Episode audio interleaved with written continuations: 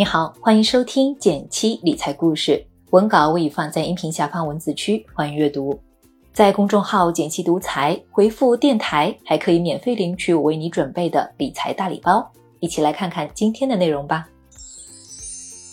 这届东京奥运会终于在七月二十三日晚上正式开幕。原本定于二零二零年举办的东京奥运会，由于疫情原因延期了一整年。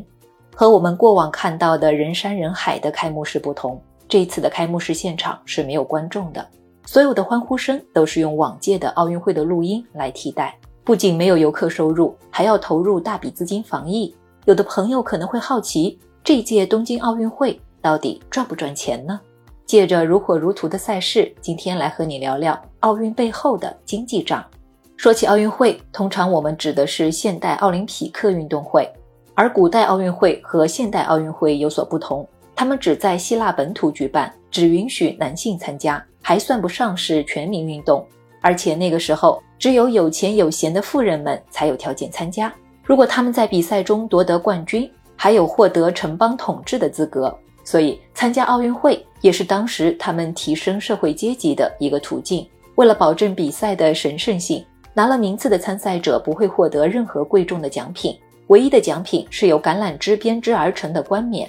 到了古希腊后期，各城邦间战乱频发，这也让古代奥运会最终走向了衰落。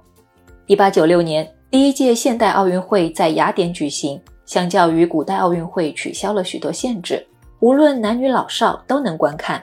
现在我们每四年都能观看到这场全世界最高水平的体育赛事，都得感谢一个人，他就是奥林匹克之父顾拜旦。就在许多人还主张将希腊作为永久会址的时候，顾拜旦站了出来。他希望古代奥运会传承下来的奥林匹克精神可以在全世界、全人类中发扬光大。他看到了舍弃了民族主义的爱国精神，运动员诚信竞争，彼此尊重，对优秀的身体素质有着共同追求。在他的努力下，一九零零年女子项目加入奥运会。一九一三年，象征着五大洲的奥运五环横空出世。一九零八年伦敦奥运会，美国宾州大主教在布道词中说：“奥运赛事参与比取得胜利更重要。”这也成为了后来人们所认同的奥运精神。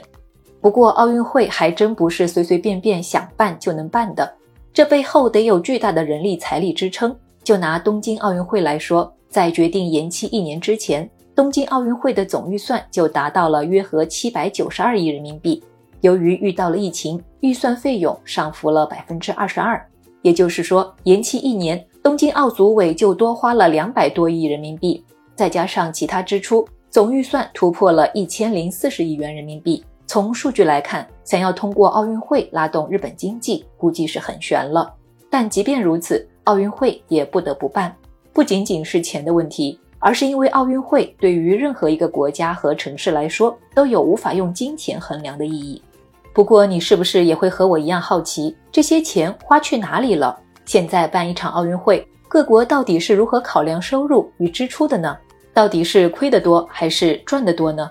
要算清楚这笔账，我们得先知道钱从哪儿来。之前在提到奥运的时候，人们也会经常联想到一个词——奥运经济，它指的是在奥运会举办前后的一段时间内。所发生的与奥运会举办有联系的、具有经济效果或经济价值的各类活动，从历届奥运会的收入占比来看，百分之五十以上的收入是由转播权和赞助两部分组成。